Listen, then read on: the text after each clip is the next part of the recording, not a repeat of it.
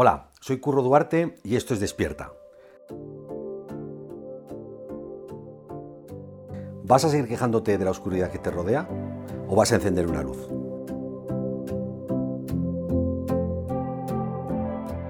No vas a brillar como persona por mucho que sepas de geografía o por muchos idiomas que hables. Fíjate, ni siquiera brillarás por las partidas de Trivial o Padel que seas capaz de ganar. ¿Qué hace brillar a las personas? Piensa en una persona que admires, una persona que sea importante para ti, una persona que influya en ti.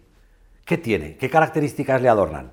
Yo creo que admiramos a las personas porque tienen competencias emocionales. Lo que te hará brillar de verdad frente al mundo es tu capacidad de reconocer y gestionar tus emociones y las emociones de los demás.